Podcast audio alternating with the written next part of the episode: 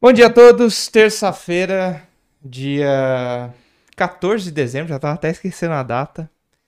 Um dia bonito aqui em São Paulo, né? Choveu ontem no fim do dia, depois um dia bastante ensolarado.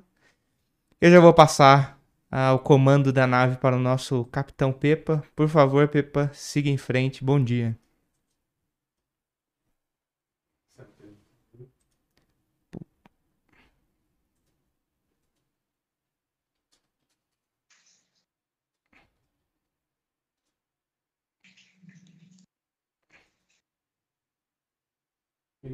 Eu acho que ele não tá estudando a gente, Vini.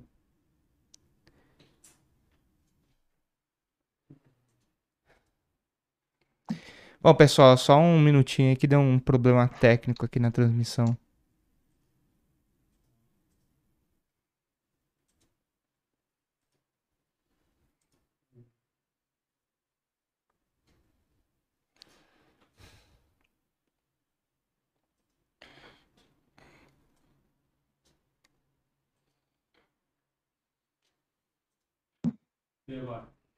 Pepa?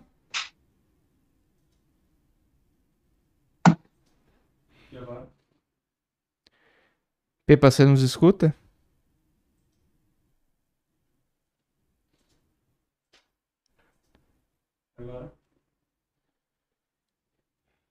Pepa? Ô Vini, acho que eu vou ter que cantar o, o- os preços de mercado e aí você vai tentando resolver aí, porque.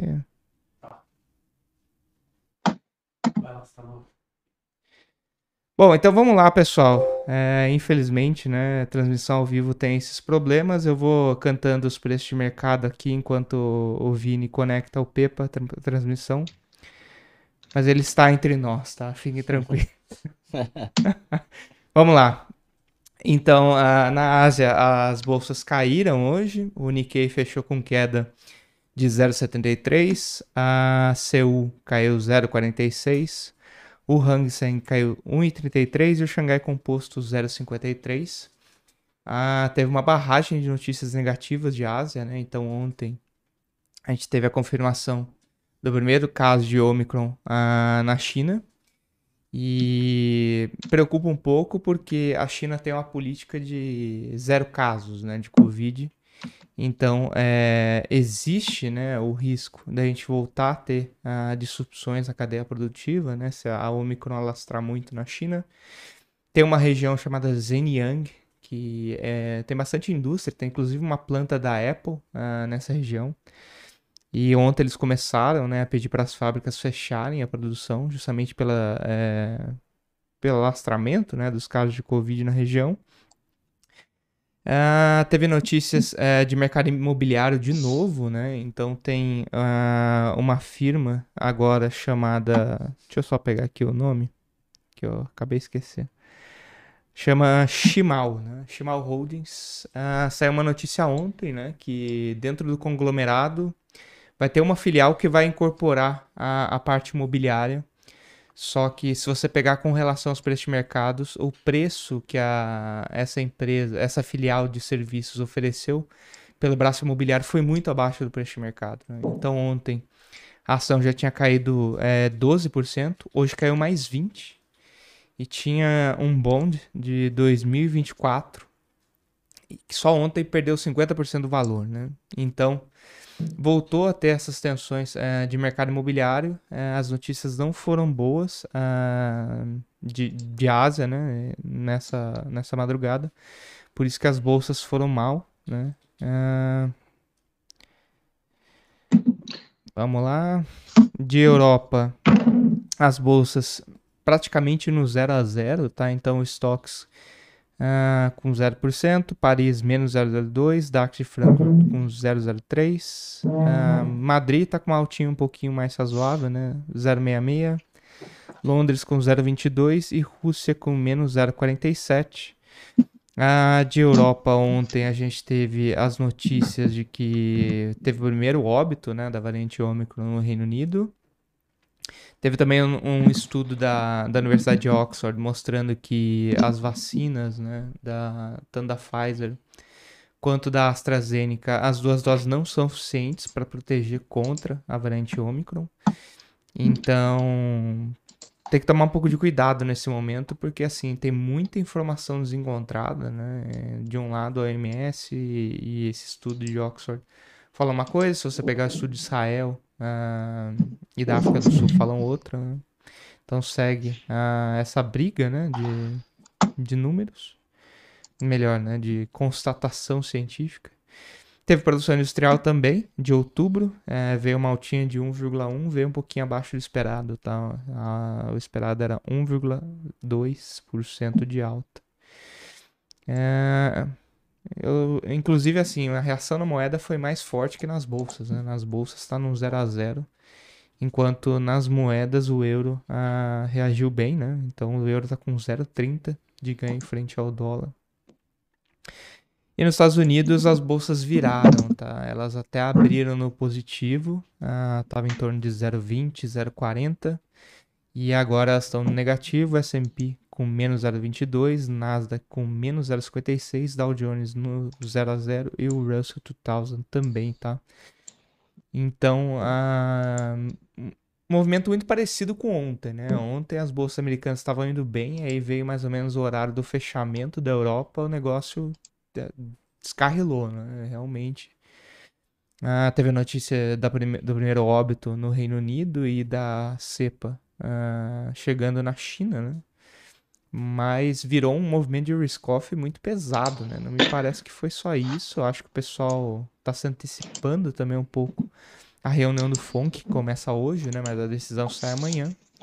Então ontem deu uma entregada de paçoca, né? Como a gente gosta de dizer. É impressionante, né? É, só para fechar a parte de bolsas lá fora, WZ com 0,30 de queda no pré-mercado, tá? Então, nos juros, a Treasury subindo um ponto e meio, tá? A 1,43,40. Toda a curva de juros americana em alta, juros na Europa também. A DXY caindo 0,30, é basicamente um espelho do que está acontecendo no euro. O euro está subindo 0,30 também.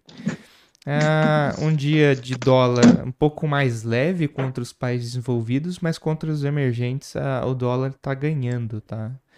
É, ainda assim, coisa, muito pouco, né? Se você pegar, por exemplo, o rand sul-africano está subindo 0,15, né? E a lira turca deixou de ser a, um emergente representativo, né? Tá perdendo 3,65 hoje. Para quem tava com saudade das criptos, pode operar a lira turca que dá na mesma, tá? Indo para as commodities, o minério de ferro caiu 2% em Singapura, fechou a 113 dólares, o cobre menos 0,15, alumínio 2% de alta, ouro com menos 0,20 prata com menos 0,75. Na parte agro, a boi está com 0,30 de alta, algodão 0,26 de queda, café estável, uh, suínos menos 1, açúcar 0,25 de alta, milho menos 0,21, soja e trigo também no negativo, tá? Então, é, ontem já foi um dia de correção né, nas agros, hoje continua, né? Com exceção do, do boi e do açúcar, né? Uh, as agros estão majoritariamente em queda. E petróleo uh, também no 0 a 0, uh, Brent com 74,26. Ontem teve relatório uh, da OPEP, né? veio até uma visão otimista para a recuperação de demanda no ano que vem, mas hoje teve um relatório da Agência Internacional de Energia. eles cortaram a projeção de demanda então fica esse conflito aí de divisões sobre o mercado uh, de petróleo, né? Mas enfim, acho que o destaque de ontem foi realmente essa entregada no mercado. Acho que assim, né, fica o alerta para vocês de que uh, tem 17 reuniões de política monetária essa semana, né? Com o mais importante, obviamente, o, o FONC amanhã. Então tende a ser uma semana bastante volátil, tá? Então tenham cuidado uh, na hora de operar.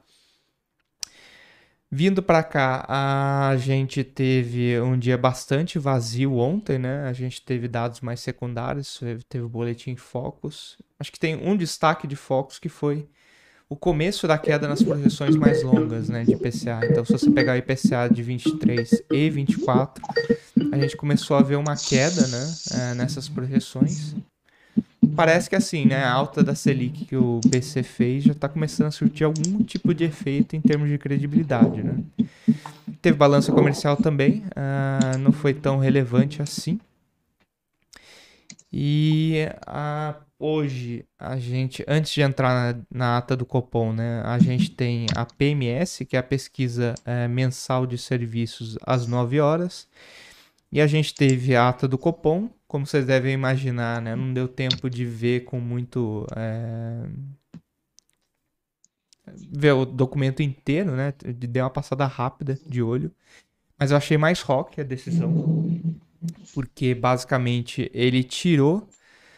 Deixa eu voltar um ponto, né? O, o Copom tinha uma visão é, positiva do processo fiscal, né? Ele estava falando que os dados fiscais estavam vindo acima do esperado, que isso ia garantir ah, uma trajetória cadente da dívida pública. Ah, e dessa vez ele tirou esse parágrafo, né? Realmente ele foi com uma visão um pouco mais, vamos dizer assim, negativa, né, do que está acontecendo ah, ah, na política fiscal. E acho que também teve, ah, quer dizer, acho não, né? Teve uma inserção de um trecho que é o seguinte, né? O Copom concluiu que o ciclo de aperto monetário deverá ser mais contracionista do que utilizado no cenário básico por todo o horizonte levante, né? Então, a, o Copom já disse que a simetria de riscos no, no balanço de, de inflação já está altista e colocou a, esse parágrafo, esse trecho, né, em que ele propõe até ser mais agressivo né, no ciclo de contração monetária. Então, de primeira impressão, eu fiquei com uma interpretação que foi mais rock do que a decisão, tá? Então, hoje é um dia complicado, né, uh, para a bolsa, porque lá fora uh, não está indo bem, né? Teve essa virada na, nas bolsas americanas, como disse, né? Na hora que eu escrevi o Morning Call hoje às 6 da manhã, ela estava até em alta, já virou. E se a minha percepção uh, do Copom está correta, hoje a, a, curva de juros vai subir na parte curta, né? E isso tende a aumentar ainda mais uh, o desafio da bolsa uh, subir. E além disso, as commodities estão em queda lá fora, né? Com destaque do minério de ferro. Então, me parece uma conjuntura complicada para hoje. E hoje, além de tudo isso que eu falei, tem a votação da PEC dos precatórios, né? Aquelas alterações que foram feitas no Senado, vão ser votadas hoje e ontem, né, como o Pepa deve ter adiantado para vocês no código de fechamento, já teve todo umas rusgas, né, como, como diriam os saudosos, né, entre dentro da base governista, né? Eles não conseguiram formar acordo para passar a MP do auxílio gás, né? A MP que vai financiar o auxílio gás, melhor dizendo. Então hoje tem tudo para ser uh, uma negociação complicada. Uh, e aparentemente o problema é, é dinheiro, né? Como vocês devem imaginar. Tem toda a questão da emenda do relator, né? A Rosa Weber voltou atrás, né? Permitiu que elas sejam uh, aplicadas novamente, né? Mas fica a questão se o governo depositou o dinheiro uh, eh, para os deputados votarem, né? Então, aparentemente sim. O Gil Castelo Branco, que é o o fundador né, da, daquela ONG Contas Abertas, ele falou que conseguiu filtrar alguns repasses, né? Então, acho que deveria ser uh, um dia de aprovação da PEC, mas hoje é um, um dia bastante complicado. Né? Bom, é, o Pepa nos escuta agora? Agora escuta. Bom, então vamos lá, Pepa. Siga em frente. Você me escuta ou não? Sim. Então vamos lá. É, bom, lá fora eu só queria pegar um. um o Bloomberg está abrindo mais lentamente agora, porque reiniciei toda a minha máquina. Ah, de fato, lá fora está caindo, né? A gente está passando por um, por, um, por um momento de espera ah, ah, do Comitê de Política Monetária amanhã. É claro, o, o que fez o mercado cair ontem, e tinha algumas perguntas aí no chat falando exatamente sobre isso. Por que, que o mercado entregou a paçoca feio ontem. Uh, ontem o DI, o, DI uh, uh, o índice chegou a bater 109,625 na máxima. Né? É, foi com embalo todo, mesmo quando Nova York estava levemente negativo. O problema é que o mercado deixou de ficar levemente negativo para embarcar numa queda de mais de 1% nos principais indicadores, no S&P 500 no Nasdaq, vou falar agora direito. Russell 2000. Uh, eles embarcaram numa queda mais forte, justamente porque a versão ao risco aumentou demais. Ontem o, o, o VIX bateu de novo uh, um número superior a 20%, ele chegou a, aí a, a 21%, agora ele está saindo a 21%. Uh, uh, o futuro do S&P 500 está com queda de 0,24%. O, o, o Dow Jones, curiosamente, está bonzinho, ele está se segurando no 0 a 0, mas é o que você falou, o mercado virou, virou bem. A Europa estava mais otimista com, a, com, a, com o dado da produção industrial, uh, que veio um pouco melhor do que esperado, e, e, e já está entregando de novo. Eu acho que é, é natural, né? num cenário em que boa parte dos formuladores de política do mundo estão ouvindo a, a, a inflação, os ruídos da inflação com um pouco mais de atenção, eu acho que seria natural é, que o mundo desse uma parada. Curioso que ontem o Paulo Guedes falou que o Brasil saiu na frente, está super bem. Bom, aqui a gente está super bem em tudo, né? Ele falou que o Biden vai ter um final de governo desastroso e porque o Banco Central está errando a mão no controle da inflação e que o Brasil saiu na frente. Não é bem assim, né? Nós, nós saímos na frente, mas com uma das maiores inflações do planeta. Ela está desacelerando um pouco e essa alta uh, uh, recente uh, da, da taxa de juros tinha sido amenizada, mas hoje essa ata, segundo o que você colocou, e pescando alguma coisinha aqui a colar no broadcast, a recepção foi de que a ata, de fato, foi um pouquinho mais uh, uh, do que esperado. Então, hoje em dia deve ser de correção da taxa de juros.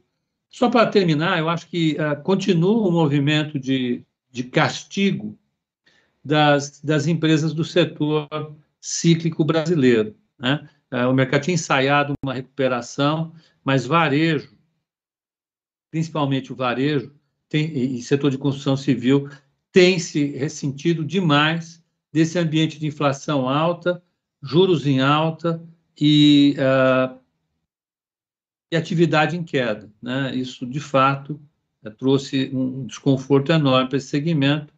Pegue aí o que está acontecendo com, com Via Varejo, com um destaque, é claro, é Magazine Luiza, é, é, aí está pegando a americana, está pegando todas, e eu acho que isso pode amenizar apenas no momento em que a gente tiver uma sinalização para o pagamento do Auxílio Brasil. A expectativa é que sejam feitos já dois pagamentos, agora em dezembro, mas vamos depender da, do calendário de Brasília, que é um calendário completamente obscuro. É o que você falou. Ontem é, é, nós tivemos uma discussão da, do, do, Vale Gás, que foi obstruída de votação, porque estão exigindo o pagamento das, das uh, emendas parlamentares, tem uma greve branca dos parlamentares. Uh, agora, o, o, a intenção do Arthur Lira é antes, é que antes do recesso parlamentar, eles votem a legalização dos jogos de azar, a legalização do jogo do bicho, é isso mesmo. A prioridade do Brasil hoje é legalizar bingo e jogo do bicho. É isso, né? Então, o calendário nosso está um pouco confuso, fica difícil entender para onde vai tudo. Mas hoje, hoje deve ter uma movimentação e o mercado vai ficar com um olho na movimentação em Brasília e o outro no mercado americano. Está ensaiando é, é, ficar mais um dia negativo, vamos ver como é que ele se comporta. Da minha parte é isso, desculpem o atraso tecnológico. Alex, manda brasa aí, desculpa. Vamos lá, bom dia pessoal, bom dia Pepa, bom dia Nick. Vamos lá, pessoal. É, até complementando, né? Conversando com alguns gestores, que eu, que eu converso bastante, e o, é, pegando o gancho aqui da ata do Copom, é, o que, que é, o que, que se traduz no mercado, né? Eu vou, eu vou expor essa minha, essa minha conversa com eles e vocês vão entender o porquê que isso está afetando tanto o intraday do mercado no dólar, tá? O giro que a gente costuma falar no dólar, tá? Antes do, do, do Banco Central começar aqueles hike de 150 é, base points é, na Selic, quando eles, é, a última decisão antes de, dele tomar essa, essa medida de começar a aumentar 150 base, o mercado chegou a precificar é, até mais de 150 na curva de juros, e aí ele veio com uma alta de 100 basis points. E aí ele simplesmente, na sua comunicação, ele falou que ele olhava a foto do momento, né? Por isso que ele foi criticado, dizendo que deveria lá já ter começado a aumentar o pace. E aí agora, né, ele é, nessa ata de hoje, ele fala que ele precisa fazer com que é, as, é, fazer as expectativas se convergirem né, para a meta. Então, agora ele está olhando, quando ele fala as expectativas, ele está falando ali em relação ao boletim Focus. Então, do ponto de vista né, para o gestor, para aquele institucional, quem deve dar é, é, o direcional da política monetária é o Banco Central, e ele não pode, de repente, tomar as suas decisões olhando para o boletim Focus, que era uma coisa que não acontecia anteriormente. Então, para quem faz ali os trades, para quem, para o institucional que, que monta sua, suas posições táticas, que são operações de curto prazo, ou as estruturais de mais longo prazo, quando você, uma hora você tem um banco central falando que olha para a foto do momento e outra hora ele olha para o boletim Focus, fica muito difícil o gestor ou aquele tesoureiro realmente entender o que, que o banco central está tomando como direcional, como guia para suas decisões, tá? E isso se traduz no nosso ativo que a gente opera no dólar futuro, que o mercado, em vez de tomar posições mais estruturais, mais de longo prazo, ele começa a ficar muito na operação tática, muito no giro, e aí, né, é, é, a gente também, por ser, é, às vezes, pessoa física e tem uma certa deficiência na informação, a não ser você que acompanha a nossa sala ao vivo e o nosso call de abertura, a pessoa acaba se sentindo perdida porque fica olhando de repente um par de moeda, fica olhando de repente alguma outra notícia em, em, em, jornais e acaba distorcendo um pouco a sua leitura para o intraday. Então é normal, o mercado vai ficar nesse, nesse intraday é, muito volátil, tá pessoal? É, e aqui a gente vai para a parte técnica, justamente porque a ideia da, da análise técnica é fazer com que você deixe um pouco os ruídos de lado, né? para poder olhar aqui mais para a parte técnica. Então, eu vou começar aqui compartilhando a minha tela. Uh, vamos lá. Bom, começar pelo diário, dólar aqui no gráfico diário. É, tá lá, né, dentro daquele nosso canalzinho de alta. Ponto decisivo aí, eu até coloquei em pontilhado, tá? Porque para mim ele não é um, um, um ponto é, de maior é, resistência, tá? Para mim a resistência mais forte aqui está esse 5762, né? Banco Central ofereceu o leilão de linha ontem, fez leilão à vista, e as pessoas, né, às vezes é, se espanta, né, com, com essas atuações, mas para o mês de dezembro, pessoal, é normal, porque você tem um fluxo é, reduzido, em compensação, você tem remessas aumentando, tá? Você tem uma contratação de envio de recursos para o exterior aumentando. Tá? E aí se junta também com, com algumas empresas que têm pagamentos, pré-pagamentos de dividendos, pré-pagamentos é, é, de final de ano no exterior, e aí acaba acarretando esse movimento mais altista para o dólar. Tá? Então tá aqui, ó, o, o dólar fechou na máxima do dia, deixou é, um candle bem consistente de alta, e aí, meus amigos, levando esse 5732, tá? Ele vai encontrar uma barreira no 5762, tá? Mas aí ganhando esse 5762, deixa eu pegar aqui o meu rastreador. Então tá aqui, ó, ganhando essa região aqui, ó, 5732, vai encontrar primeira parada 5762, mas depois, meus amigos, é caminho livre para esse topo, é, para essa, é, essa linha superior do canal de alta. E aí nós estamos falando de uma região próxima a 5870, 5850. Pode ser que vá, pode ser que não o mercado é que vai nos dizer. A gente trabalha com análise técnica, trabalha com as probabilidades de, diante dos pontos que a gente tem. Fato é que, se continuar é, essa demanda por dólares, igual a gente viu ontem na abertura do mercado, o mercado abriu praticamente, triscou uma mínima e, e não voltou mais. É, o mercado está tendo, sim, muitas contratações é, de remessas para o, para o exterior. Tá? A gente vê até pela demanda do, dos leilões. Balança comercial, outro ponto positivo, né? Acabou vindo com, vindo com superávit. Já a segunda, né, Nick? Acho que você lembra o número de ontem da balança comercial? 600 milhões. 600 milhões positivo.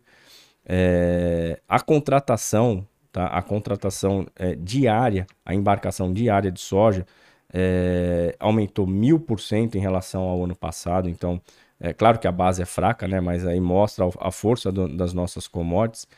E a gente já tem um indicativo de que os fertilizantes, né, o tamanho do que foi a importação dos fertilizantes, tanto é que o, o Nicolas é, até é, compartilhava comigo e eu compartilhava com vocês no Twitter os gráficos de importação de fertilizante, tinham subido muito, tá? Isso é sinal de que o preço fez com que a, a áreas plantadas de soja é, provavelmente vão ser maiores e isso é muito bom para nossa pauta de exportação, para nossa é, para nossa balança comercial como um todo, tá?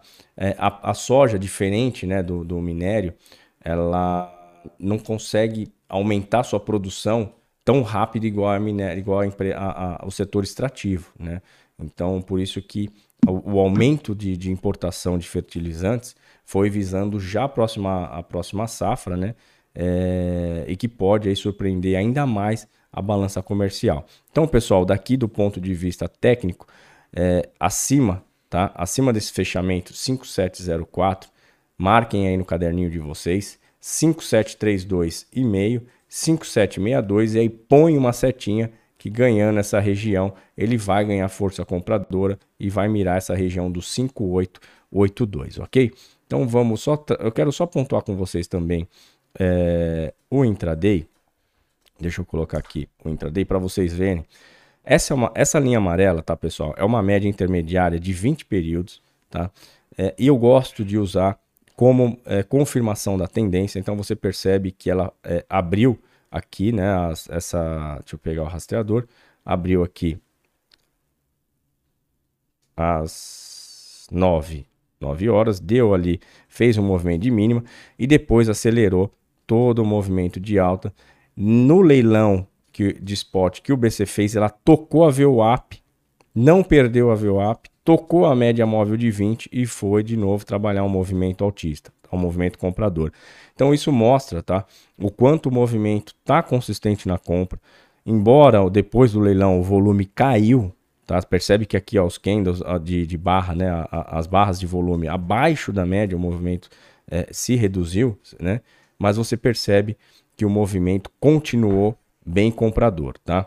É, da parte do índice, a gente tem aí um índice também é, fechando abaixo da, daquele canalzinho de baixo, tá? Chegou a trabalhar em cima. Caso fechasse acima dessa linha superior do canal de baixo, seria um bom indicador é, de que ele poderia tentar uma, uma reação, provavelmente até aquela região dos 113 mil, que é a região que a gente tem colocado aí, é, caso supere a região dos 109 mil, tá aqui, ó, 113,080, quiser marcar aí, já deixar anotado no seu caderninho, tá? É, e o ponto decisivo para o índice, pessoal, é, essa linha amarela que está aqui, ó, 107,605, tá? 107,600. Marquem aí. Não pode perder essa região. Se perder essa região, ainda mais porque amanhã é vencimento do contrato futuro do índice de dezembro, tá? Pode ter uma briga de comprados e vendido e o vendido, né, abaixo dessa região pode querer forçar talvez um retorno até essa essa VWAP mensal que está próximo dos 106, 105 é, e 900, tá? E aí, se caso quiser empurrar um pouquinho mais, tem a média de 20 períodos no diário, 104 e 800. Então, é, o índice vai ficar sobre é, influência do vencimento dos contratos de dezembro amanhã, tá? Costuma oscilar bastante, tanto hoje como amanhã na parte da manhã, e vale a atenção para esse vencimento, tá, pessoal? Dos contratos em aberto, posição consolidada, dólar, mini dólar, DDI, swap cambial, ficou, a seguinte, ficou da seguinte maneira, tá?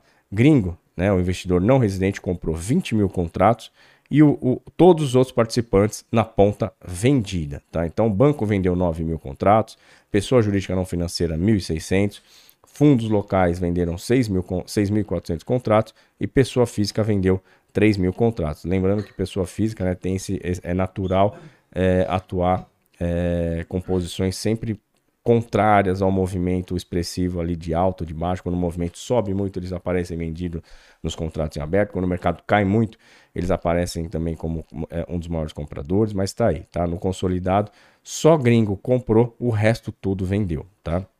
É, vamos para o índice, índice consolidado, mini índice é, e índice futuro. Destaque aí para os não residentes, né? Então, o gringo vendeu 14.500 contratos, Fundos locais compraram 11.600, né? E pessoa física aumentou a posição 2.800 contratos comprados então em 5.700, tá? Então essas são as posições dos, dos, dos, contratos atualizados, tá? A gente volta aqui para o nosso é, para a nossa plataforma para ver como que está a abertura. E de novo, né, a, minha, a minha plataforma não está me dando a abertura dos ativos, já é 9,5 e eu não consigo ver aqui. Pepa, você está com a com, com, com, a sua plataforma aberta? Tô, tá. O, o índice está saindo a 107,950. O mini dólar. Mini dólar está saindo a 5,694, com 0,18 de queda.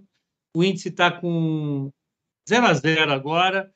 E a taxa de juro está no 0 a 0 também. Boa. Taxa de juro curta. Então é isso aí, pessoal. Da minha parte era isso. Pepa, Nick. É isso. Eu acho que é isso, né? Eu acho que é isso. Então, galera, é isso. Matheus e a Bruna já estão por aí.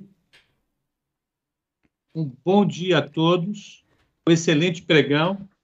E até o código de fechamento hoje às 18 horas. Até lá. Valeu, Pepa. Valeu, Nick. Bom dia a todos. Excelentes trades. Excelente terça-feira. E a gente se vê amanhã no call de abertura. Valeu. Bom, pessoal, eu vi uma pergunta aqui do Gerson, né, que é do Marco das Ferrovias e de fato foi aprovada ontem, né, já vai para sanção presidencial. E quais ativos deve fazer preço, né? Uh, eu acho que tem uma perspectiva boa para ajudar principalmente é, Rumo, né? Rumo acho que tende a ser um ativo que se beneficia bastante e a Rumo tem feito parceria com a Hidrovias do Brasil, né? Então pode ser um outro ativo que vá junto. Mas eu entendo que é uma medida de longo prazo, né? Então acho que esse efeito ainda vai demorar um pouco para ser visto. É, acho que a empolgação de curto prazo, né, com a aprovação da medida já foi precificada, né? A ação não está indo bem, né? Mas eu acho que se tem algum efeito de curto prazo já está.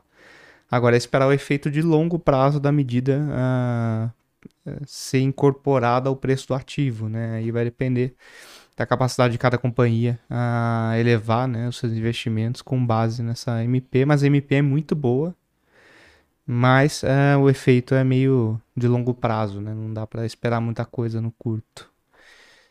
Da minha parte é isso, então queria desejar a todos uma ótima terça-feira, vou pedir para vocês deixarem o like, né? Uh, e ótimos trades até amanhã.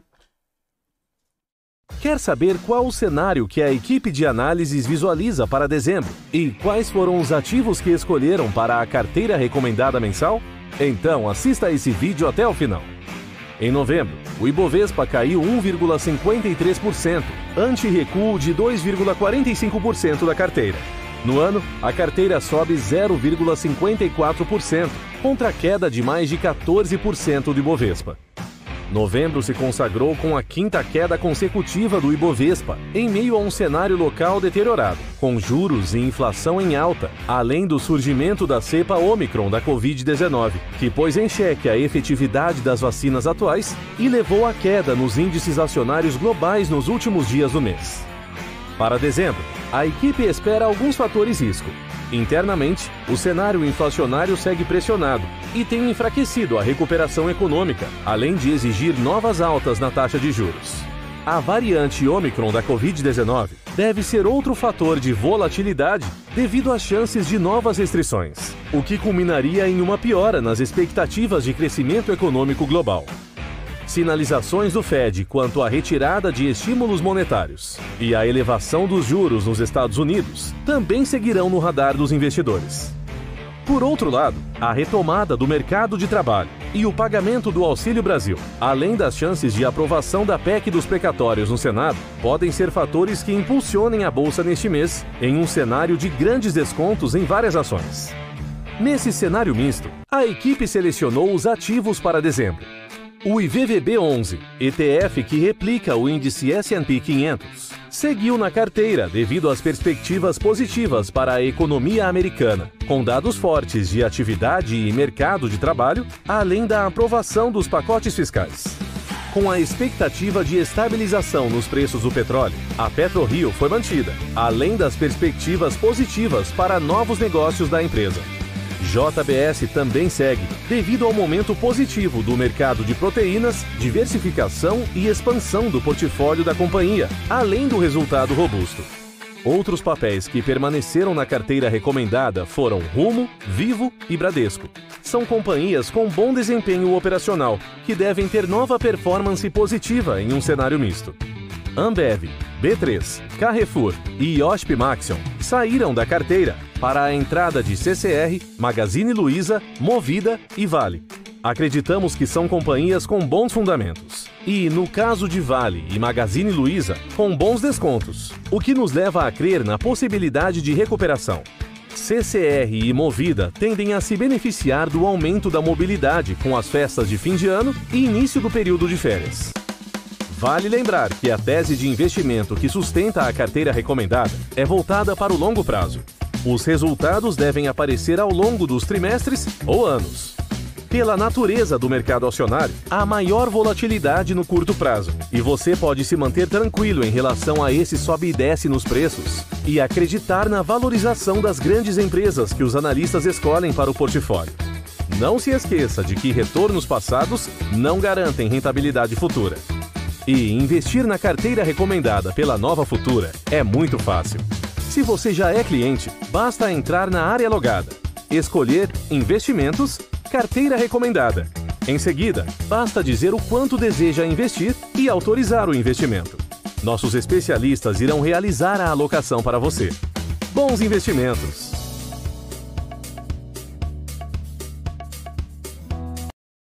Quer saber qual o cenário que a equipe de análises visualiza para dezembro? Olá, pessoal, muito bom dia. Vamos seguindo então aqui com o nosso código de abertura agora para falar um pouquinho mais sobre empresas, né? Quais são os destaques aí do cenário corporativo. Daqui a pouquinho o Matheus Giaconelli está chegando aqui também.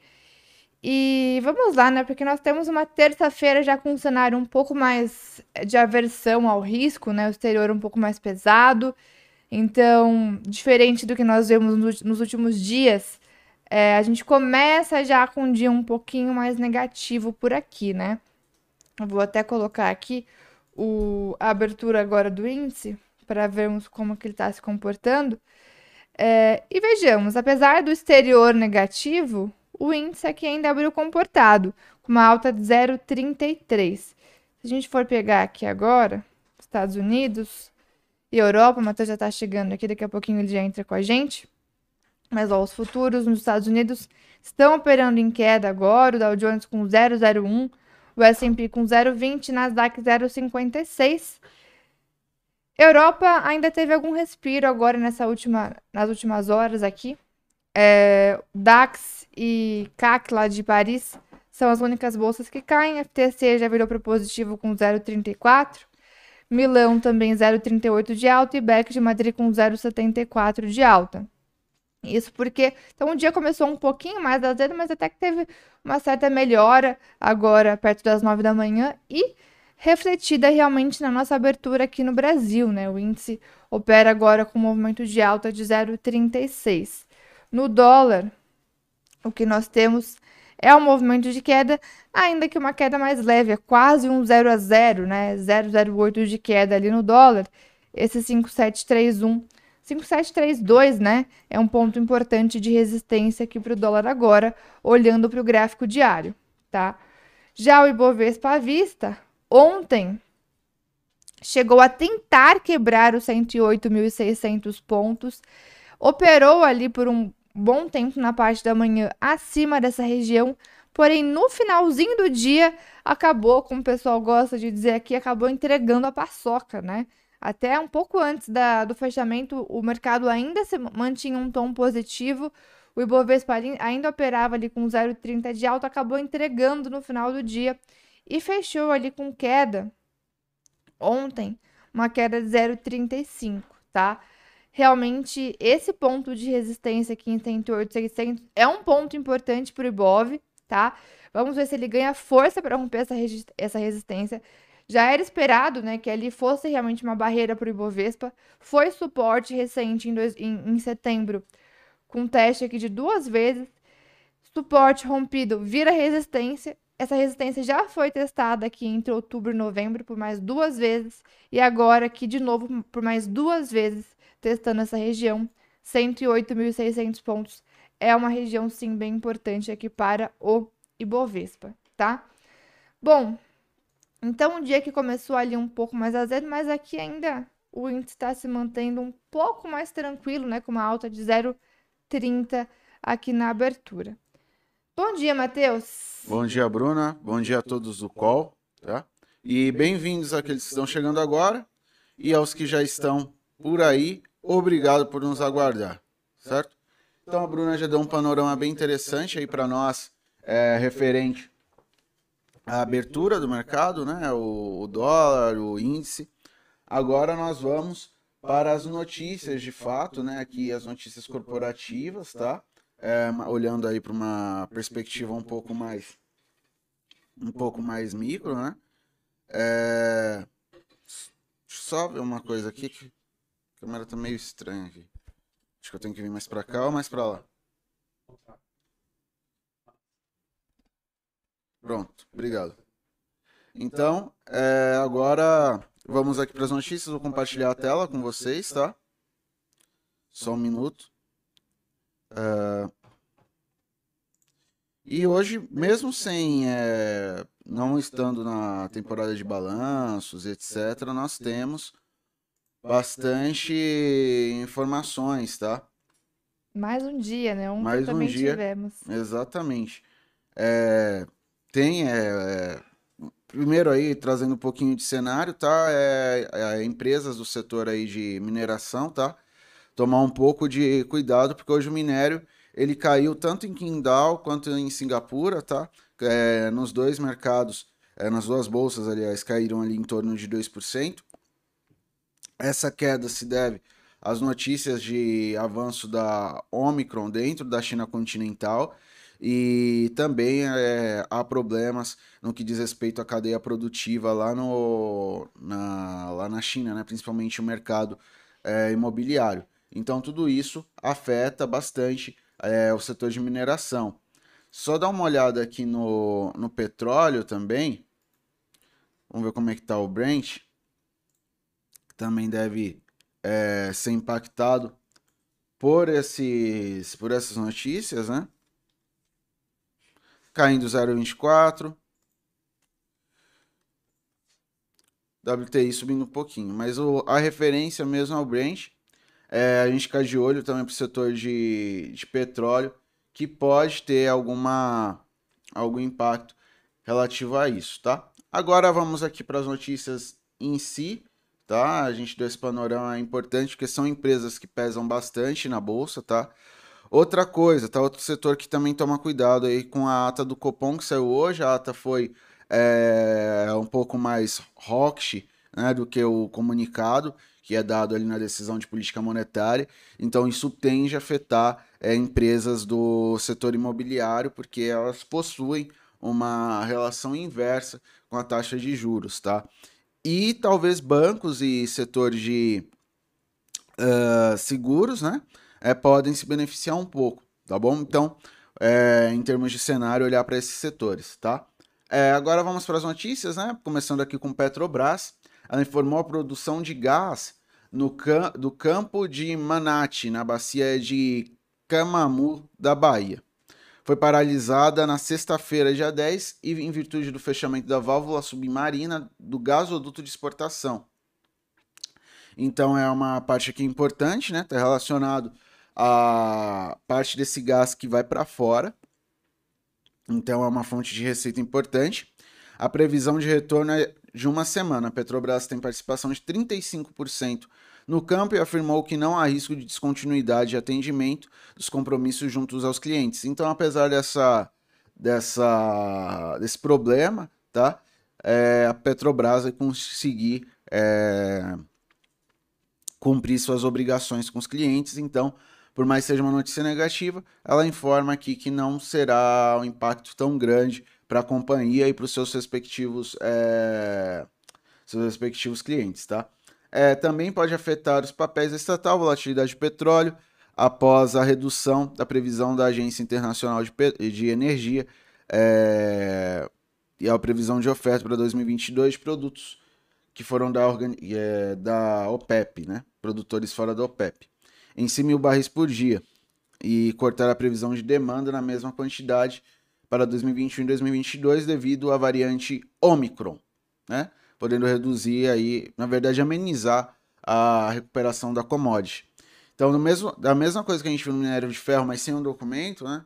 A gente tem aqui uma perspectiva já em relação aos impactos da variante Ômicron na, na demanda, tá? É, a Ômicron, turma, ela vem afetando até então é, de forma mais forte, de forma mais contundente a Europa, agora um pouquinho a Ásia, ainda nos Estados Unidos, aqui a América do Sul, apesar de já ter alguns casos, a gente ainda não tem é, alta tão expressiva, tá? Mas tudo isso gera expectativas de que exista, que isso possa contaminar a atividade econômica né, mundial.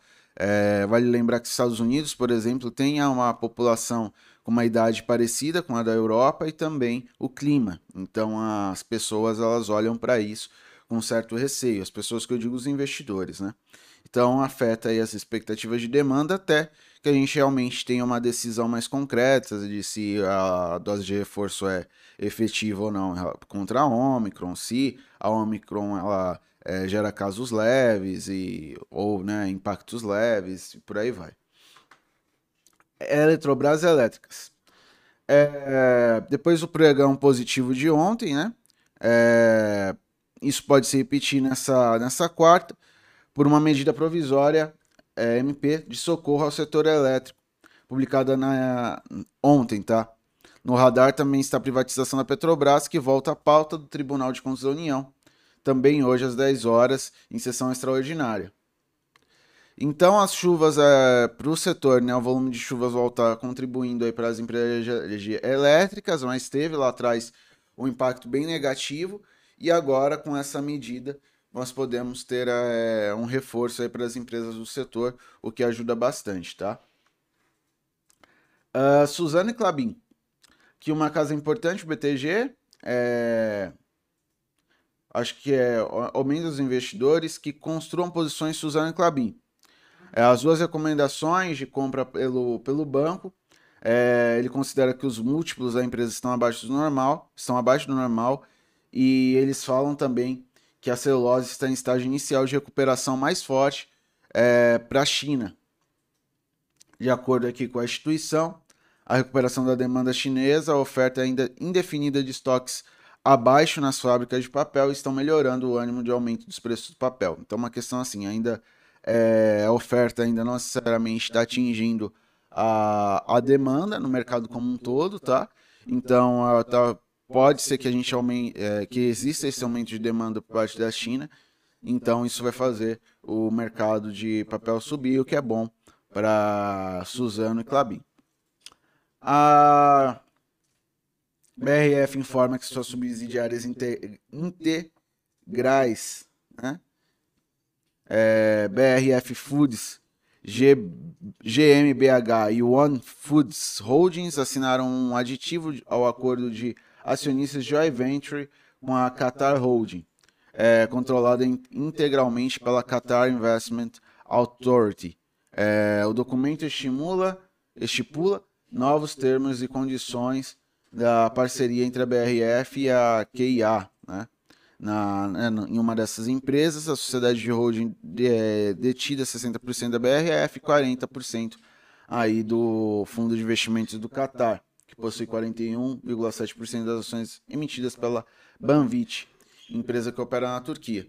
Então nós temos uma combinação de negócios que fica fora do, uh, digamos assim, com uma diversificação geográfica bem interessante. É, ela, esse, essa questão de joint venture é interessante, tá?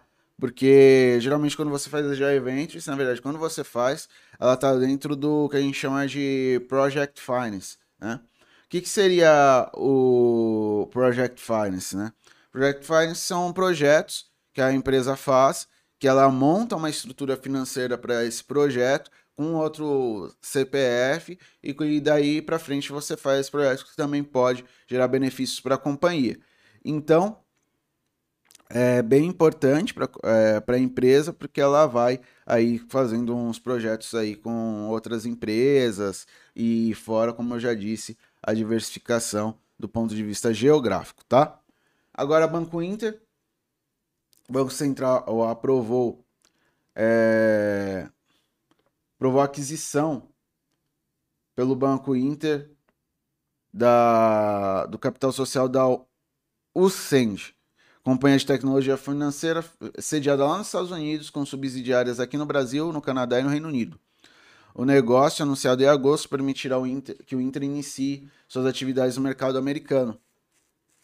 Então, um movimento importante para o Banco Inter, que já está ali é, com a sua sede acionária lá fora, e agora também é, podendo operar lá de fato por intermédio dessa empresa, tá? Então, de novo, é uma aquisição que a gente pode chamar até de é, vertical, porque faz parte do processo, inclusive vai facilitar o processo da, da própria, do próprio Banco Inter para operar lá fora, tá? Não só as ações, mas também seus negócios. É, agora, a questão do, do volume financeiro da B3, tá? O volume diário médio foi de 31, é, 31 bilhões 903 mil. Em novembro, uma queda de 6,7% é, na comparação com novembro de 2020. Sobre outubro, houve recuo de 11,8%. Os maiores volumes vieram do mercado à vista de ações, na média diária, e queda de 7% mensal de 12%, de 12,1%. Né? Não, queda anual de 7% e a mensal de 12,1%.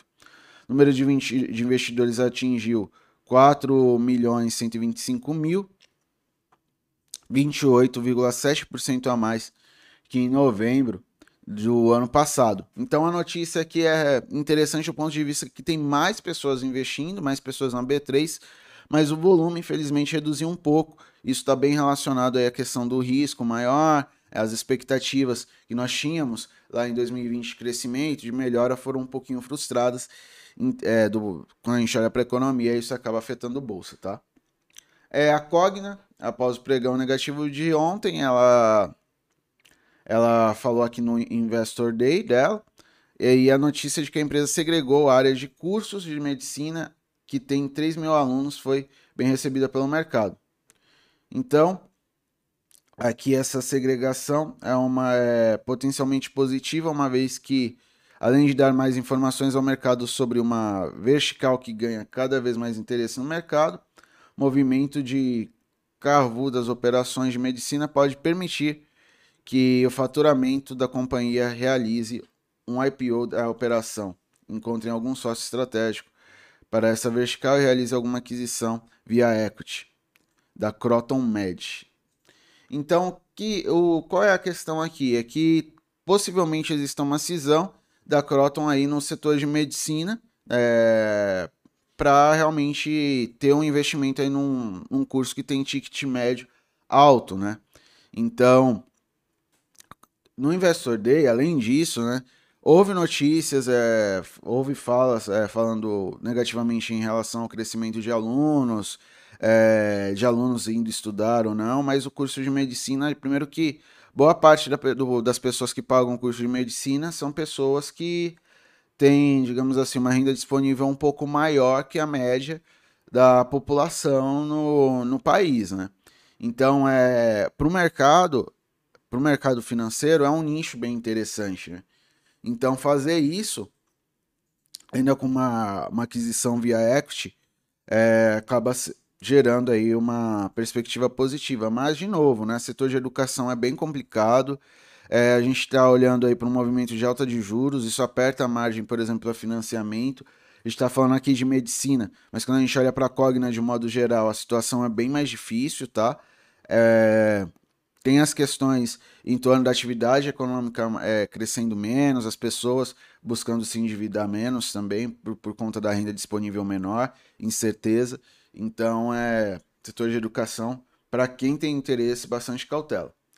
A Caixa de Seguridade anunciou que os sinistros nas regiões de Minas e Bahia foram afetados pelas enchentes é, e, é, da semana e ganharão tratamento prioritário. Os fluxos de acionamento de sinistro são facilitados e indenização de processos de até 10 mil terão prazo reduzido. Então, é, quando você tem esse aumento né, de acontecimentos, você tem, tem até a margem da empresa de seguros aí um pouquinho apertada. Tá? Então, uma notícia que não é tão positiva para a Caixa. Grendene, Conselho de Administração aprovou a distribuição de, de dividendos antecipados, representando aí 8 centavos por ação, mais ou menos. Os papéis passaram a ser negociados ex a partir do dia 17 do 12, então tá pertinho. A Sanepar irá prorrogar os cadastros da categoria água sólida, a cobrança de contas de água, de água e esgoto pelo período de 90 dias, a partir do dia 15 de dezembro. Então, é, é aqui no caso da Sanepar, ela só vai estar tá ali, é, vai, vai ampliar ali a, uma parte ali da cobrança dela, né? Então, uma, mais uma, uma notícia assim que não gera tanto preço, tá? Uh, Arezo, Conselho de Administração da, da Arezo aprovou o programa de recompra é, de ações ordinárias da companhia, aproximadamente 10% do total em circulação, e o programa entrará em vigor em julho de 2023. Então aqui, é de novo, porque a empresa faz é, a aquisição de ações. É, pode ser por questões de fusão e aquisição, pode ser por uma, questões de fluxo de caixa, é, quando a empresa acredita no negócio, no seu próprio negócio, e também quando ela tenta melhorar ali, as questões da, da própria empresa, né? É, acredita que o papel está relativamente descontado, então dá uma valorizada no ativo. Arezo, Arezo, Vou pegar só aqui o a, a RZZ, né? Hum. Vem subindo até bastante nesse mês.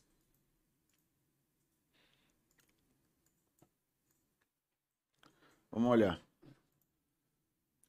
Subindo, mas ainda distante do patamar.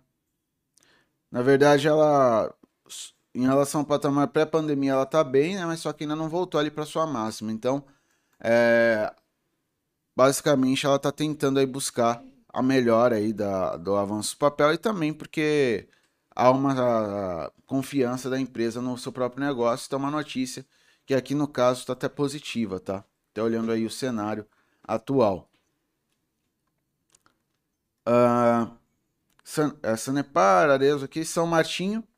É, as terras da São Martinho que somam é, 54 é, 54.634 hectares foram é, avaliados em 4,81 bi pela Deloitte, uma valorização de 56,2%. Então, algo positivo tá, para a empresa. Então, outras empresas é, do setor também, é, do setor de agronegócio, que possuem terras, também estão tendo essa valorização de terras. Vale lembrar que, ultimamente, as terras vêm sendo bem valorizadas, né? Então, Notícia bem positiva aí para São Martinho. Então, de dados corporativos foram isso que nós tivemos, tá? Essas notícias são as mais importantes. É bom a gente ficar atento, tá? E agora já vamos para as perguntas que vocês trazem aqui para nós e vamos responder, tá bom? Isso aí. Uh... Oh, o Cláudio Abreu perguntou Bruno e Matheus. Ambev, Vale e Bradesco para longo prazo poderiam ter ainda uma queda significativa? Pergunta do Cláudio sobre Ambev, Vale e Bradesco. Bom, é, acho que depois o Matheus pode até dar uma olhada no, nos fundamentos, né? Sim. Mas são aí uma das, uma da, algumas das maiores empresas da Bolsa, né?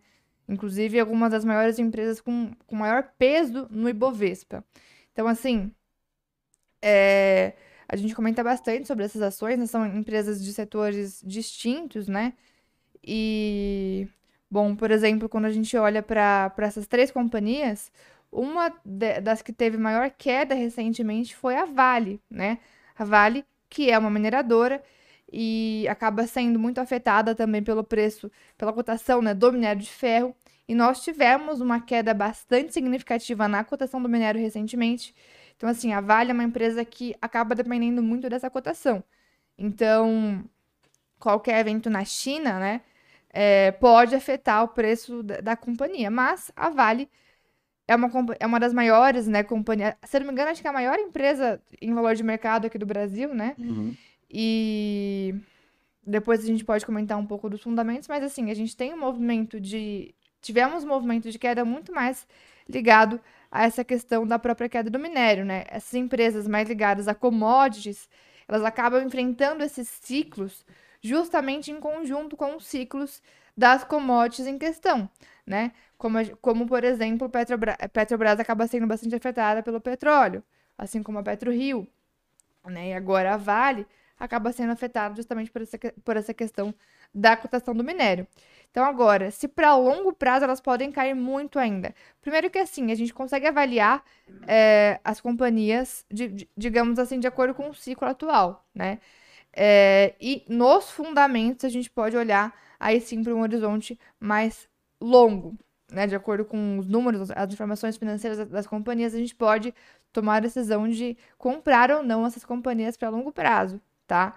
Agora, o que, que eu vejo para Vale nesse momento? Vale, depois de um movimento de queda bastante significativo nos últimos meses, de 107 reais ela voltou ali para a região dos 62 e agora começou de novo uma, uma, tentativa de recuperação. Então, no curto prazo, eu vejo uma possibilidade de Vale é, continuar nessa trajetória de recuperação, tá? É, é um papel aí mais volátil até do que, por exemplo, a Ambev, que você também colocou ali. Uma empresa já com uma outra característica, né? uma empresa do setor de, de consumo, até a Bolsa cla classifica a Ambev como consumo não cíclico, é, é uma empresa menos volátil, é uma das líderes aí no seu setor, né? Daqui a pouquinho a gente vai ter as festas de, as festas de final de ano. Acredito que a Ambev vai estar em conjunto aí com, com muita gente. vai ser uma aliada aí nas festas de final de ano. Não só isso, né? Só não dirija, viu? Depois de. É, se beber, não dirija. Mas, enfim, a Ambev já tem uma outra característica, né? Uma empresa que já é mais consolidada no seu setor. A gente fala muito aqui é, em relação à Ambev por ela ser uma geradora de caixa, né? É uma companhia que passou até. Eu estava dando uma olhada ontem nela em relação à distribuição de dividendos. Ela passou a distribuir mais dividendos a partir de 2007. Então, é uma companhia é, que agora, olhando para o curto prazo, o que nós tivemos foi movimento de realização, mas assim, em comparação com a Vale, por exemplo, foi movimento de realização mais tranquilo, né? Para uma companhia que tem ainda um movimento mais longo de tendência de alta. Se a gente for ver de 2020 para cá, o movimento ainda é de tendência de alta, com algumas realizações pontuais que nós temos, de fato, né? É, até esperado dentro de um movimento de mercado, ciclos de alta, ciclos de baixa, e mesmo dentro da tendência de alta, alguns movimentos de realização, que é onde eu vejo a Ambev agora. Até mesmo na Vale, né, que eu, que eu citei agora, que teve essa queda forte recentemente, se for pegar desde 2020, ela também é, está longe ainda das mínimas do ano passado. Agora, é, Bradesco, uma empresa ainda de um outro setor, né, setor financeiro, já com uma outra característica também, é, nós temos agora também uma ação que, em relação às mínimas de 2020, ainda está longe, porém teve um movimento de realização agora junto com o Ibovespa de junho para cá. E olhando o gráfico aqui de Bradesco, nós temos nesse momento uma grande lateralização. O papel está oscilando entre o 21,65 e o 19,10 e está de lado, portanto, nesse momento. Agora sim, se essas ações ainda podem cair muito, que foi a sua, a sua pergunta, né? O que eu vejo? Vale, nesse momento, eu vejo mais uma possibilidade de recuperação. Ambev, uma empresa que teve um movimento de realização mais recente, agora também está ali oscilando entre alguns suportes. Tem esse 15,70 que é um suporte importante, depois o 14,50 que é um outro suporte importante. Pode segurar eventuais quedas aqui em Ambev. E no caso de Bradesco, nós temos aqui o 19,10 agora como ponto de suporte e depois o 16,80, tá? Quando a gente está pensando em, em, em ponto de entrada aqui para longo prazo, eu acredito que, assim, independente de nós estarmos visualizando alguma tendência de curto prazo agora, o, o foco deve ser realmente nos fundamentos da companhia, no que, que você está comprando, né? quais são os fundamentos, qual que é o histórico aí de, de resultados dessas companhias, os múltiplos que o Matheus pode falar até é, de forma mais específica, né, sobre essas uhum. companhias em relação a esses fatores.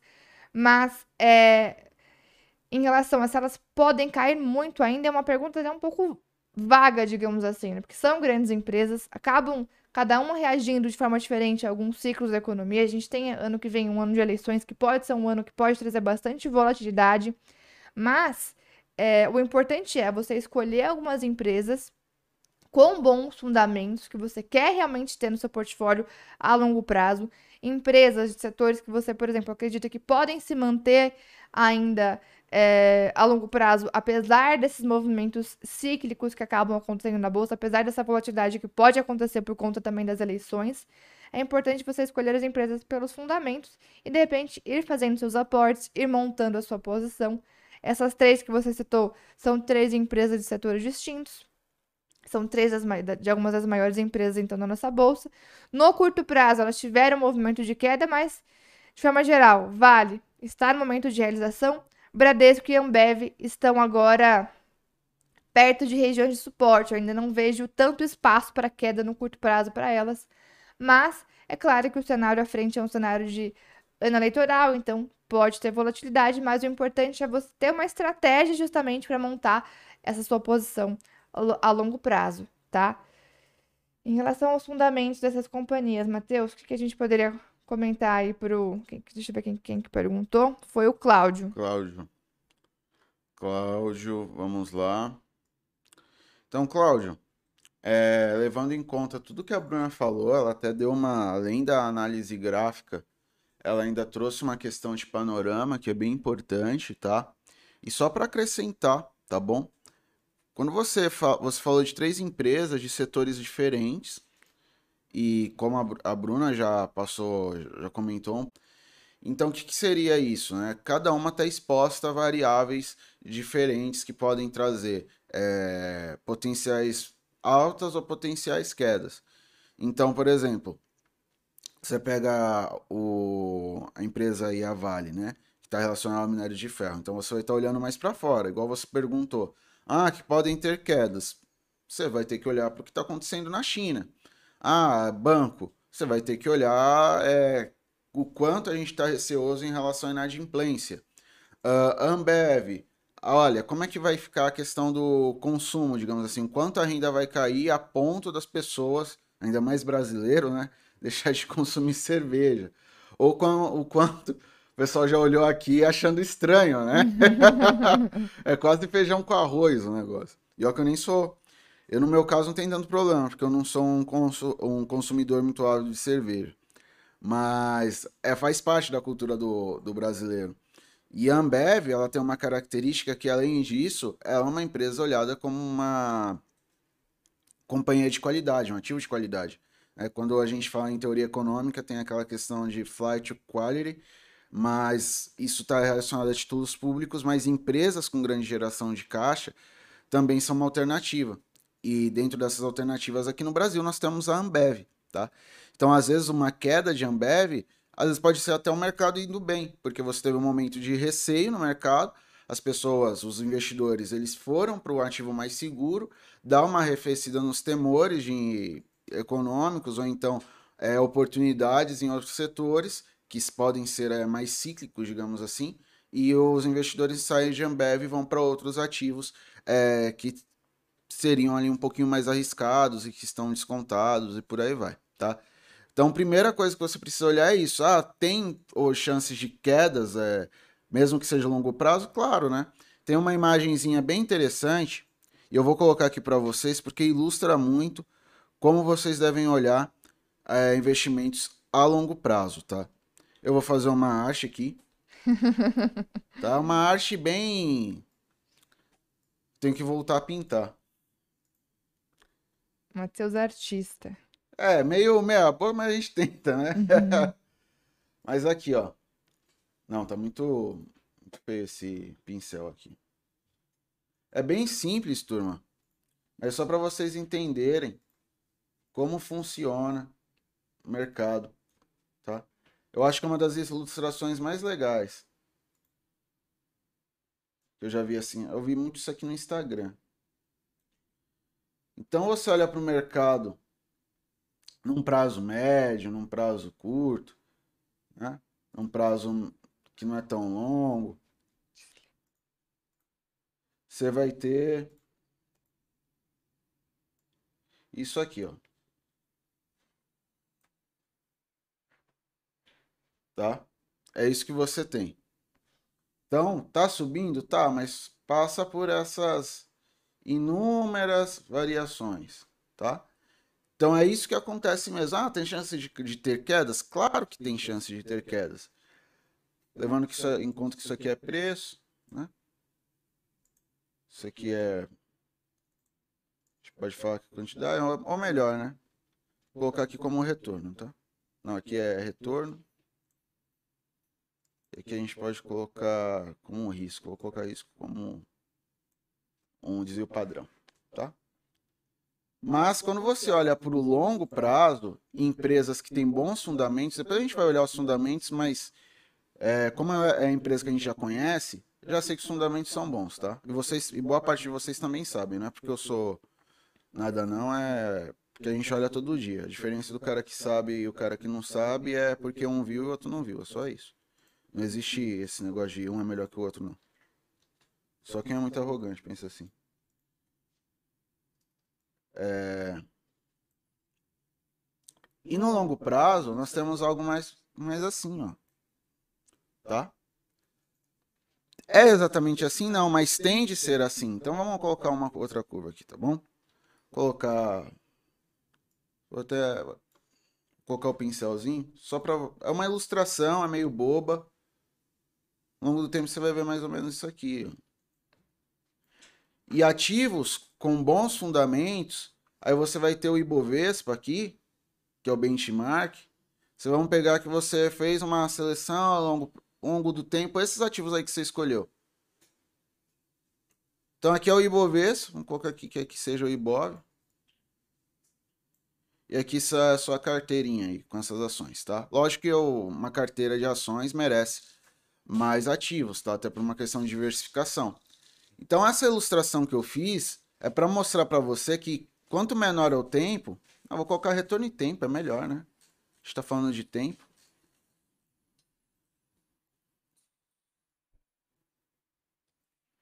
Então, quanto menor é o tempo, maior oscilação você vai ver. Mas ao longo do tempo, vamos pegar como se você tivesse uma corda, aí você deixa ela junta, tá? Ela vai ficar toda assim, toda estranha. Aí você vai esticando a corda, ela vai ficando mais assim, ó, mais nesse nessa coisinha aqui mais mais bonitinha aqui do gráfico azul, tá? Então isso aqui é uma ilustração bem simples, mas eu acho que tem um componente didático aqui muito interessante, né? E aquela coisa, né? Geralmente o óbvio, o óbvio é o que é difícil da gente fazer, né? É igual a pessoa fala, nossa, aqueles filmes clichê lá, é, é o filme clichê, mas é difícil, é o clichê que é difícil a gente fazer, né? Então é quase que é quase que isso, isso também. Eu acho que é uma máxima que funciona para o mercado. Então, pode ter chance de queda, respondendo sua pergunta diretamente? Pode. Mas vamos olhar para os fundamentos. A gente está falando aqui de fundamento, fundamento, blá blá blá, fundamento. Então vamos lá. Olha aqui, ó, o que o Paulo Guedes comunista queria ver, ó. O amigo dele aqui, ó. Hum. Ai, ai. Hein? Vamos lá. Fundamento. É, fundamentos não, perdão. É, status invest. Ih, status invest. É, ih, ih, ficou feio, hein? Ainda bem que.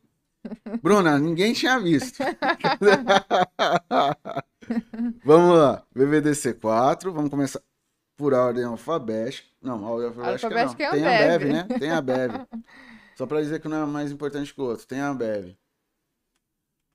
Tinha esquecido. Ó, Ambev. Olha lá, gráfico aqui 30 dias, 6 meses, 1 ano, 5 anos, ó. Então nós estamos aqui num período aqui para a Ambev que olhando no longo prazo ainda tem chance para ela se recuperar, tal, tem espaço. Vamos olhar, ah, tá, o PL deu uma esticada, né? Mas ainda está abaixo da média do, do, PL, do que seria um PL da companhia, então a gente precisa olhar para ver isso também. Lembrando que PL não é o, último, o único múltiplo que a gente olha. Ah, o PL é alto, ah, o PL é acima de 10. Tudo bem, tem o PL acima de 10, mas PL, por vezes, também é expectativa do mercado em relação a essa ação. Não dá para olhar o PL, entre aspas, cru, tá? Uh, tem alguma coisa aqui? Eu acho que eles pegaram a BDR aqui. É estranho. Ambev. É, de baixo. É. é. Tava estranho. Porque quando eu olhei o dividend yield, muito. Ainda tá baixo esse dividend yield aqui. Só 3%. Mas aqui, ó, até o PL tá até um pouquinho mais baixo. Então a gente olha outros indicadores, como o Enterprise Value EBITDA, tá relativamente baixo, tá? Então tá abaixo de 10 aqui. É um indicador também importante para ver o quanto a ação tá barata também, porque está relacionado ao valor de mercado e o que de fato a empresa produz, o lucro que ela gera com a sua produção. Então é um indicador que está bem, tá? Então é uma boa empresa. E levando em conta que ela é de consumo, mesmo sendo consumo não cíclico, tem bons indicadores. Aqui uma da, é, alguma das cerejas aqui, digamos assim, do bolo aqui da Ambev, que todo mundo olha e fala, nossa, caixa Dívida líquida EBIT, dívida líquida EBIT, da EBITDA, dívida líquida patrimônio líquido, baixo, liquidez corrente ok. Então, boa empresa em termos de indicadores de endividamento. Problemas com dívida, de, problemas com caixa é uma coisa que a Ambev não tem, tá? Indicadores de margem bons, tem, é uma empresa que gera retorno, retorno sobre o capital investido, retorno sobre os ativos, então ela faz uma boa gestão das suas uh, dos seus direitos, dos seus bens, dos seus bens e direitos, né? Lembrando que esses bens e direitos é o que fazem a empresa funcionar. Então, quando você olha um ROA interessante, significa que a empresa, tudo, tudo que ela faz ali é o seu caixa, a gestão das suas plantas produtivas, a gestão de suas máquinas são boas, tá? E o ROI é o retorno sobre o, cap... É sobre o patrimônio líquido, ou seja, o retorno sobre o que você aplica na empresa, então também positivo. Tem uma taxa de crescimento das receitas e dos lucros que não são altas, mas é ok, é uma empresa que já está na maturidade. Para uma empresa que está na maturidade, tá bom. Então, olha, gente, o que falar não tem. Então não dá para criticar a Ambev, não. Boa empresa, viu? Ótima empresa. Empresa que por vezes está na nossa carteira, ah, mas às vezes sai. Sai porque nós encontramos alternativas é, de maximizar aí o nosso alvo e a gente acaba saindo um pouquinho aí da, em alguns momentos da Ambev, tá bom? Mas fora isso, ótima empresa, tá certo? Agora vamos para Bradesco.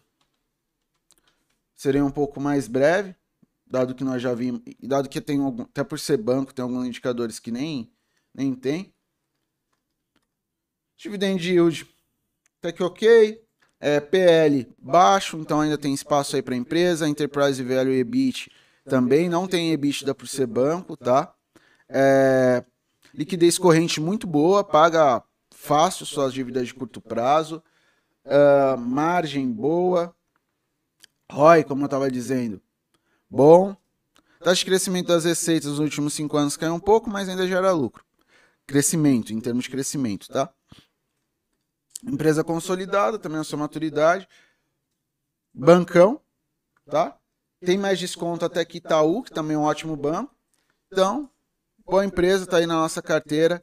Vem é, uma empresa que vem desempenhando razoavelmente bem, tá? Uh, agora vamos aqui para Vale. Vale. Vale é olhar para o minério de ferro, é basicamente você operar commodity, tá? Dividend yield muito bom, PL bem atrativo, Enterprise Value EBITDA bem atrativo. É uma empresa que também tem dívida muito baixa, tá? Gestão muito boa do patrimônio líquido, ou seja, patrimônio dos sócios dos seus ativos, o capital investido. Então, ah, a empresa vai fazer um investimento, gera retorno esse investimento, gera lucro o investimento que ela faz. Uh, as receitas dela de venda se transformam em lucro, como a gente vê pelo margem EBIT, da margem líquida. Então, empresa com bons fundamentos, ótimos fundamentos, ó. No curto prazo aqui agora a gente teve essa alta devido aos aumentos do a volta do aumento do, da, do minério de ferro devido às notícias e às sinalizações de estímulos na China. Então, boa empresa. Empresa, boa, boa. Tava na nossa carteira? Tava. Saiu, ah, porque do minério de ferro voltou? Voltou, porque minério de ferro. Ah, minério de ferro tá subindo. Qual uma das melhores opções que a gente tem? Ambev. Ah, a China tá voltando. Vale. Ah, desculpa, vale. É, vale. Quais são uma das melhores. Ó, oh, porque falaram aqui que a Ambev é a fábrica de curote, fiquei com isso na cabeça. é, vale, né? Vale, só vou comparar aqui com. Bem rapidinho, tá? Até veio aqui, ó. Não, não veio não. Isso é assim. Acho que vale. Uma empresa pra gente olhar com bastante atenção. Viu, ó? Veio melhor mesmo. Melhor dividend yield para quem gosta de estratégia de dividendos, Enterprise Value EBITDA, tá? indicadores de dívida. Apesar da CSN também ser uma ótima empresa, a Vale está com indicadores até melhores, tá bom? Então, essa é a análise para a companhia. Certo? Então agora, Excelente. perguntas, eu acho que é isso, né? Acho que só para não deixar o Paulo Guedes como tinha sem resposta, ele perguntou de OSXB3. É. É uma empresa... empresa que a gente não acompanha, né? é do. É do. É a empresa do. Do, do Ike. Do Ike. Sim, ele, sim. Ele tá fazendo zoeira ele aqui. Tava... É que ele perguntou duas vezes. Não, ele tá bem. é sério isso? É, eu não sei. É, o Paulo Guedes comunistinha, a gente tem que ficar de olho se é uma pergunta é, séria ou não. Porque eu caí naquela de merposa lá. É. Até se a gente for olhar o gráfico dessa OSX, é... faz parte do grupo X, né? Então a gente Isso. já. Olha esse. Deixa eu não estar tá compartilhando minha tela, mas olha esse gráfico aqui. Queda livre, né? E muita volatilidade para pouca liquidez. Então, assim, a gente se for uma pergunta séria, que a gente não sabe se é vindo do Paulo Guedes, como, Guedes Comunistinha, é uma empresa que a gente de fato não acompanha, a liquidez é bem ruim, volatilidade bem eleva bastante elevada, tendência de baixa no longo prazo. Papel aí para, de fato, é, cautela é até pouco para falar, né? É um papel realmente para Acho que ele tá de brincadeira, né? Sim, não sei. Eu já não sei. Vamos ver, né? Vamos ver. Mas falou, né? Pediu. Quem, quem tem razão é o cliente. Só não sei o que, que, que vão falar para ele lá no. No ministério. No, no, ministério lá do. Que ele vai falar com, com o Trotsky lá. Vamos Bom, lá. Leilões, então, né? Faltando dois minutos para as 10. Um dia que começou um pouco mais azedo, é bom. Um pouco mais azedo, mais cauteloso mas que por hora, pelos leilões aqui na nossa bolsa, é, a situação não é de todo ruim, não. A gente tem algumas ações se destacando positivamente, aqui como Braskem subindo 4%, Localiza quase 4%, C&A 3,5%, BR Foods quase 3%, Eletrobras com uma alta de 2,78% no leilão. É, a própria Bova 11 tá, apareceu aqui também, com 2,45 de alta no leilão. Movida, 2,40. Suzano, Marfrig, Gerdau, Magalu, 1,65. Então, temos bons destaques positivos aqui. E na outra ponta, vamos ver o que está caindo aqui. Banco ABC, Yoshi, Odontoprev. Temos também algumas ações aí se destacando negativamente, mas o pregão até que está bastante dividido, com bons destaques de alta, tá? Vamos dar uma olhadinha em Vale Ó, Vale tá subindo 0,46, Itaú 0,56, Petrobras 0,10, Bradesco 0,90. Então, da carteira, já vimos que Vale e Bradesco operam em alta. que mais, Matheus? Deixa eu ver se a galera tá pedindo alguma coisa aqui. pessoal não pediu nada pro, pro leilão aqui, não. Vamos ver, vamos ver os da carteira, então? Vamos ver das carteiras. Das, das carteiras. Das né? carteiras. Das CCR, carteiras. CCR. 0,33 de queda. Vamos de é, JBS JBS, 0,17 de queda. e VVB11. E VVB 11, 0,66 de alta. Prio, 0,10 de queda. Magalu, como a gente já falou, é, subindo, 1,65 de alta. Magazine Luiza. Movida. Movida também está entre os destaques de alta, agora 1%, 1,04%. Rumo. Ah, Rumo. Subindo quase 1%, 0,99. Vivo, 0,76 de alta. Mais alguma? Faltou? Vale, a gente já. Vale, já vamos ver como que ela tá agora, se mudou algo. 0,48 de alta ainda aqui no leilão. É, Bruna, só aqui respondendo o Oscar. É, você acompanha o leilão no Profit? Sim, no Profit. Aí, ó. Respondido. E o Paulo Guedes, ele disse que já tem um ministério pra você lá na, na Casa Vermelha, lá do, do ministério, lá do Pacheco. Ele me disse ontem que ia me chamar para reunião ministerial e ainda tô aguardando. Ei! Ó, é, nunca- depois que o Paulo Guedes Comunistinha entrou no colo, nunca mais eu fiquei sem barba. Ai, ai. Então, turma, é isso pra hoje, tá? É, apesar dessa alta aí, fiquem atentos, tá? Porque é, temos notícias aí bem é, fortes aí do, do setor de serviços, caiu bastante. Ainda tem notícias nos Estados Unidos, tá? É, hoje tem o índice de preços ao produtor, então é algo bem importante pra gente olhar. Ixi, um monte de camiseta do Botafogo aparecendo aqui. Então ainda não saiu, sai daqui 28 minutos. É, olhem, tem- fiquem atentos a esse dado, porque vai trazer bastante perspectiva em relação à decisão da política monetária por parte do Fed, tá? Então uma notícia muito importante, inclusive é uma das coisas que tá que estava fazendo os futuros lá nos Estados Unidos caírem, tá? Então fiquem atentos a isso. No mais, bom pregão para vocês, é, bons negócios, tá? É, acompa- continuem acompanhando nossa programação, Bruno às quatro e meia, na sala ao vivo, e call de fechamento às seis e quinze. Bom, pessoal, antes de mais nada, é, só faltam 23 inscritos para batermos os 120 mil inscritos aqui, aqui no canal. Ainda estamos na luta aqui contra os 120 mil inscritos. Então, quem não está inscrito no nosso canal, é, fica o convite para se inscrever. Só tomem cuidado, né? Para quem já está inscrito, não se desinscrever. Então, quando aqui abaixo do vídeo vocês podem ver, vai estar o botãozinho de inscrição. É que eu estou logada pelo Novo Futuro, então não vai aparecer. Deixa eu logar aqui no anônimo.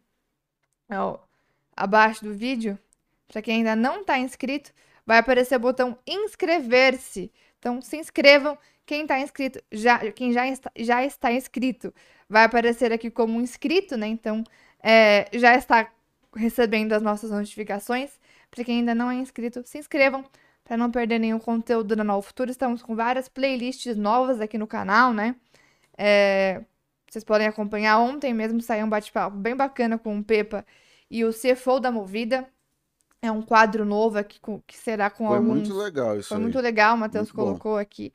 É um quadro novo que sairá com alguns. é, algumas pessoas, né, de empresas, RI, o, o pessoal realmente da gestão estará aqui conosco falando um pouquinho. Esse primeiro episódio com o pessoal da Movida foi bem bacana. Tem também o quadro do Alex, né, no alvo do Day Trade, com, com conteúdos bem interessantes também. Bem legal também. Além dos vídeos da carteira recomendada, que saem todo primeiro dia do mês. O nosso podcast Resenha Financeira também, cada um com um assunto diferente, um bate-papo mais descontraído para quem quer aprender sobre investimento, sobre bolsa. Né? Tem vários, já temos 16, 15 episódios no ar. E Gestores em Ação também, que é um quadro com gestores de fundos, vale a pena acompanhar, até para quem quer, de repente, investir em algum fundo, pode ter o contato direto com o gestor. Futura Responde, né, onde o pessoal responde algumas dúvidas enviadas lá no Instagram, em formato de vídeo. Hoje mesmo tem uma live fechada com o mercado, que vai ser com o Alec, com, ou melhor, com o Alan Martins, com, com o Ross, com o Edu Moraes e com o Luiz Rota, ambos traders, falando um pouquinho sobre é, setup. Então, isso só para mostrar, né, alguns dos conteúdos aqui do nosso canal. Se você ainda não está inscrito, então fica o convite para se inscrever para poder acompanhar os conteúdos aqui da Nova Futura, tá? Então, pessoal, um ótimo pregão para todos, uma excelente terça-feira. A sala ao vivo já está rolando. Para quem quiser acompanhar também um pouco mais algumas oportunidades de day trade, eu estarei por lá às quatro e meia para poder falar mais de swing trade e algumas oportunidades aí no mercado de ações, tirar dúvidas também, analisar algumas empresas que vocês desejam lá é, através da análise gráfica, certo? Ah, Então- e- desculpa, Bruno, pode, Pode falar. Não, é que falando de análise, ó, hoje eu vou colocar lá a análise de, de Taesa lá no grupo, tá? Do Telegram. Telegram, E lá já tem uma análisezinha lá de transmissão paulista. transmissão, tá? Se vocês quiserem acompanhar, entrem no grupo do Telegram. Baixa o Telegram, coloca lá Nova Futura Investimentos na procura. É o que tem o loginho da Nova Futura lá azulzinho. É, Grupo Novo Futuro Investimento. Grupo Nova tá. Futura Investimentos. Você já vai ter acesso, tá bom? É isso aí. Pessoal, então, um excelente pregão para todos vocês. Ótima terça-feira e até mais tarde. Valeu! Valeu!